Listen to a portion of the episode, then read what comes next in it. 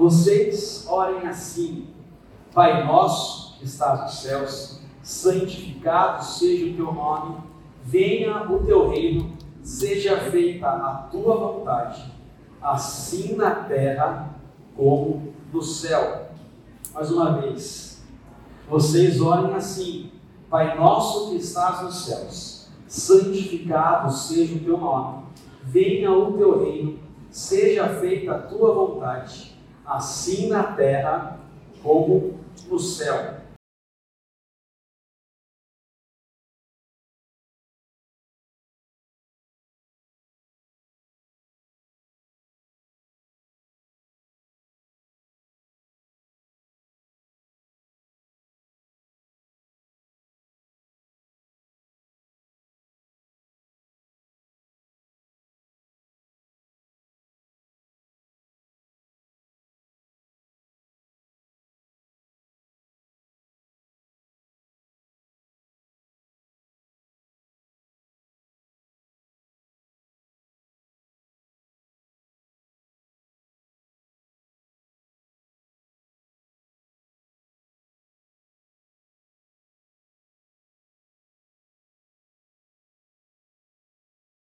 Jesus orou pedindo para que a terra fosse mais parecida com o céu. Na sua oração, Jesus ele contrasta, ele enfatiza que existem dois lugares. Um lugar onde a vontade de Deus é plenamente realizada e aceita, onde tudo acontece de acordo com a vontade de Deus na sua normalidade, como rotina, como hábito, como senso comum ali no céu, a vontade de Deus não encontra barreiras, é realizada. Ele coloca a terra como esse lugar onde a vontade de Deus não é aceita, onde a vontade de Deus não é manifesta. Ele coloca a terra como esse lugar onde a vontade de Deus não está difundida,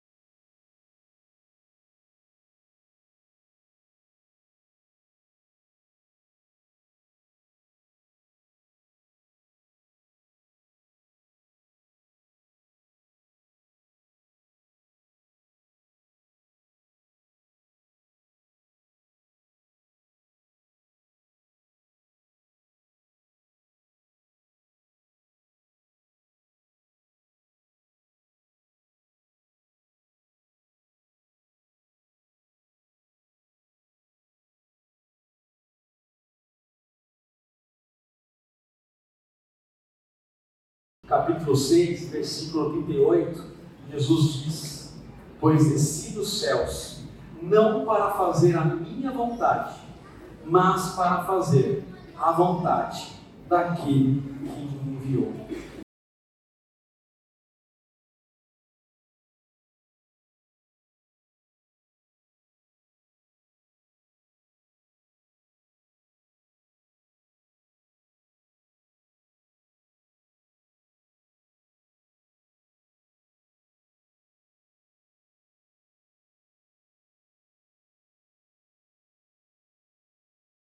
Quando Jesus veio, ele deu o exemplo. Ele foi enviado com uma missão, a missão de cumprir a vontade de Deus.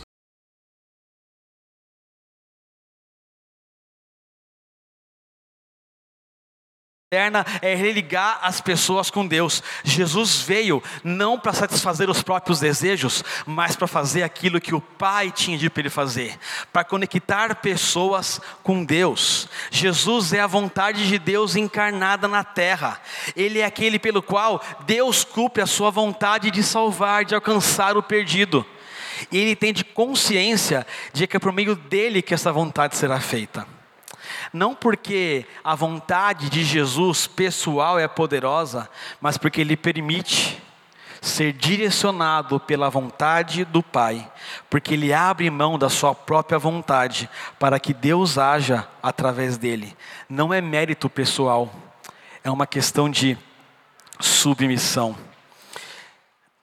Quando Jesus, em mais uma oração famosa, ele clama: Pai, se for possível, afasta de mim esse cálice, mas seja feita a sua vontade.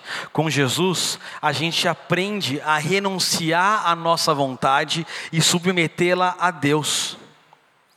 Pai, eu tenho uma vontade, eu tenho um desejo, eu tenho um raciocínio que faz lógica na minha cabeça, mas eu reconheço que talvez, e muito provavelmente, ele pode não ser compatível com a tua vontade, com o teu pensamento, com o teu desejo.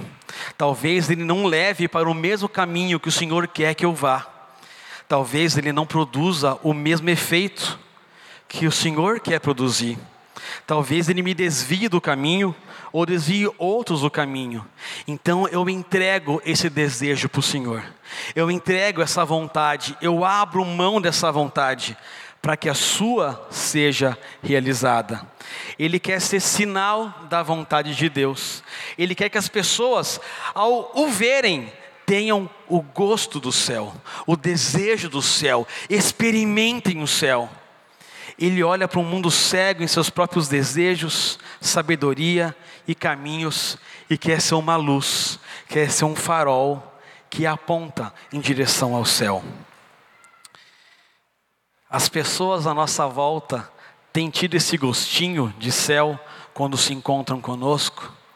Nós temos nos preocupado em realmente fazer a vontade de Deus para que as pessoas sejam religadas ao Pai, tenham esse encontro com o Pai, ou somos egoístas a ponto de achar que Jesus só veio para a gente e não para os outros, que só nós precisamos experimentar o céu e é justamente porque Jesus sabia que o mundo precisava de céu, e ele convoca seus discípulos, seguidores, para que continuem a sua missão, para que se unam à sua missão de apontar o céu, de apontar a vontade de Deus, de apontar o Pai no meio desse mundo. Em mais uma das suas orações, lá em João 17, Jesus está orando e fala: Assim como o Senhor me enviaste ao mundo, eu os enviei ao mundo. Jesus veio, viveu, morreu, ressuscitou, subiu e um dia ele voltará. Mas antes dele subir, ele nos enviou também para realizarmos a sua missão. Ele sabia que o tempo dele aqui na terra estava no fim, e por isso ele enviou pessoas ao mundo para que fizessem o mesmo que ele. Nós fomos enviados por Jesus para esse mundo, para que a gente reproduza o céu, para que a gente faça a vontade de Deus, para que a gente fosse mais parecido com Jesus. Que a gente continuasse a missão que o Pai deu a ele, agora dada a nós. Nós somos convocados a agir como Jesus, a continuar a sua missão. O mundo ainda está rodeado de pessoas que não se importam com a vontade de Deus, que excluem Deus e a sua, a sua vontade, o seu desejo do seu dia a dia, estão em trevas e precisam conhecer Deus e a sua vontade. No Natal, geralmente a gente lembra de como Jesus veio, de como nós conhecemos a sua história, mas a gente deixa de lado um pouquinho o motivo pelo qual ele veio. A gente celebra um suposto espírito natalino que romanceia, romantiza essa época do ano. A gente esquece que apesar de Jesus ter vindo e ter subido, ele deixou aqui um corpo, braços, mãos, pernas e voz aqui na terra. Ele convocou pessoas e as capacitou através do seu espírito para que a gente continuasse a fazer o que ele veio fazer. Continuar fazendo com que o mundo experimente mais o céu. Que o mundo tenha contato com o céu, com esse lugar onde a vontade de Deus é realizada e cumprida. Precisamos continuar orando e batalhando para que a vontade de Deus seja feita, assim na terra como no céu. Essa oração não pode ser uma oração que a gente memoriza e fala da boca para fora. A gente precisa torná-la prática. Se realmente é um desejo nosso, a gente precisa fazer alguma coisa a respeito. Às vezes eu estou em casa e estou com o Joaquim. Cadê o Joaquim? Sumiu o Joaquim? Tá lá, o Joaquim, tá ali o Joaquim. E às vezes ele chega para mim e fala assim: pai, eu estou com fome. E está perto do hora de comer assim, filho, calma, né? já vai chegar a hora de comer. Mas eu estou com fome, mas eu estou com fome. Ele expressa a sua fome. E aí eu faço o almoço. Assim, filho, está aqui. Está aqui o almoço. Hoje temos arroz, feijão, um frango e alface e tomate. Mas eu não quero isso. Mas você não estava com fome? Então você vai comer. Não, mas eu quero comer a bolacha agora. Não, filho. Quem está com fome, come o que tem. Se essa é a sua vontade, se você quer matar a sua fome, você vai comer esse prato de arroz e feijão que seu pai fez. E ah, vai comer. Porque você me encheu a paciência que queria comer. Faz uma hora que você está gritando do meu lado que você quer comer e agora você vai comer esse arroz e feijão. E como às vezes a gente se parece com o Joaquim, porque ora dizendo, Deus, faça a sua vontade, mas essa vontade não, tá bom, Deus? Faz essa aqui, ó, que é melhor hoje para o meu cardápio do dia. Tá rindo, né? A gente precisa colocar em prática a nossa oração. E olha só que lindo, Jesus em algum momento diz que ele é a luz do mundo, mas em outro momento ele diz que nós somos a luz do mundo. Nós somos seus imitadores. Nós somos Jesus aqui e agora na terra.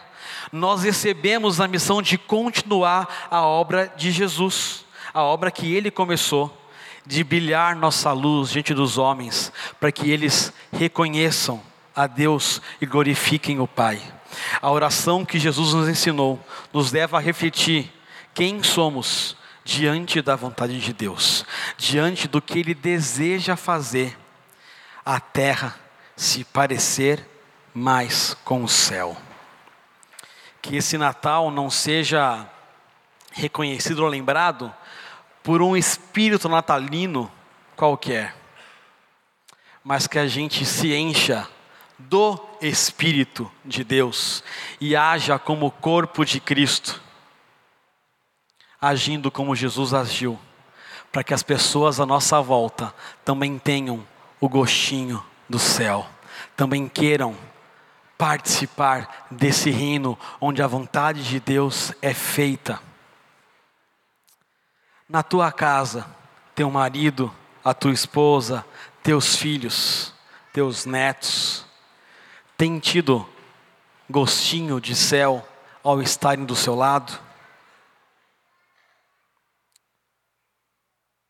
Tuas palavras têm promovido cura, aproximação a Deus? Você tem ensinado no teu trabalho, as pessoas ao passarem por você, sentem o cheiro doce do céu ou o cheiro amargo do outro lado? Por onde você passa, você tem sido como Jesus?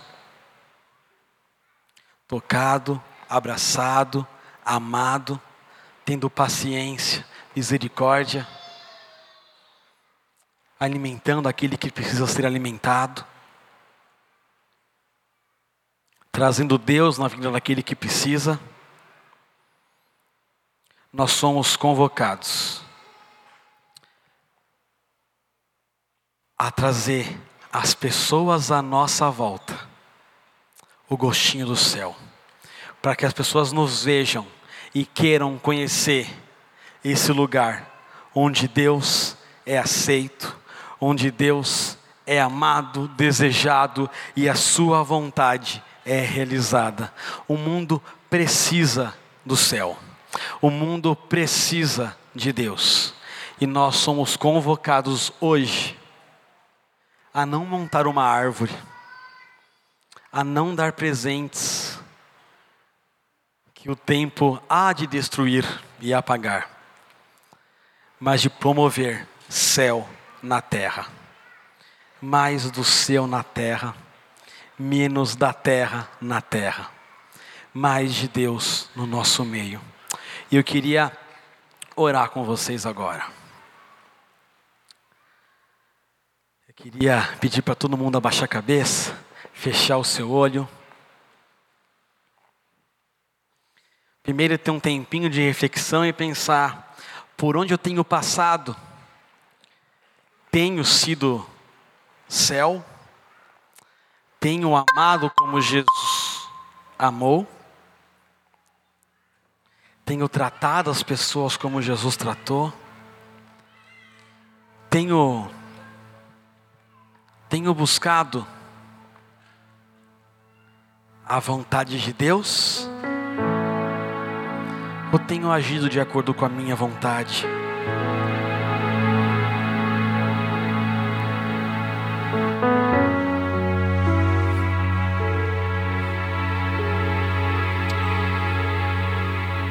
Pai, obrigado.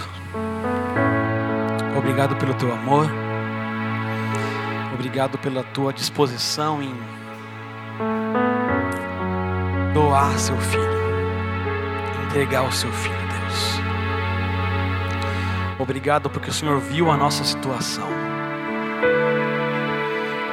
O Senhor viu que nós estávamos perdidos nas nossas escolhas, decisões e vontades, quebrados e destruídos, Deus, cegos. O Senhor decidiu descer, estar aqui no nosso meio, nos ensinar ser exemplo e nos salvar, Deus. Muito obrigado por isso, Deus. Deus, queremos pedir que o Senhor nos ajude a cumprirmos a tua vontade, a honrarmos o teu a tua convocação, Deus, o teu chamado. Deus, que a gente possa sermos representantes do Senhor neste mundo. Que as pessoas à nossa volta, independente do que aconteça, Senhor, possam ter um gostinho do Senhor. Possam experimentar um pouco mais o Senhor e serem atraídas ao Senhor, Deus. Nos ajuda a abrirmos mão da nossa vontade, da nossa opinião, do nosso entendimento e nos submetermos à tua vontade, Deus. Para que as pessoas conheçam a tua vontade boa, agradável e perfeita. Senhor, que como corpo teu, como povo teu, Deus, a gente honra esse chamado. Que não só nessa época do ano, mas durante o ano inteiro, não seja um clima natalino lembrado, não seja qualquer outra coisa lembrada e desejada, mas apenas o Senhor.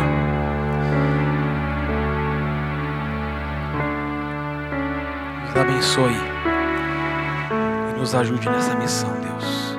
Que o mundo te conheça, conheça o Senhor, aquilo que o Senhor fez por nós através de nós, Deus.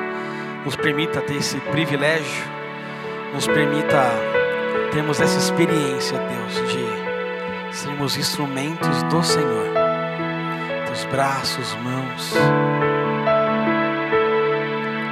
na vida das pessoas, para que eles te conheçam e vivam o teu reino conosco. Em nome de Jesus. Amém.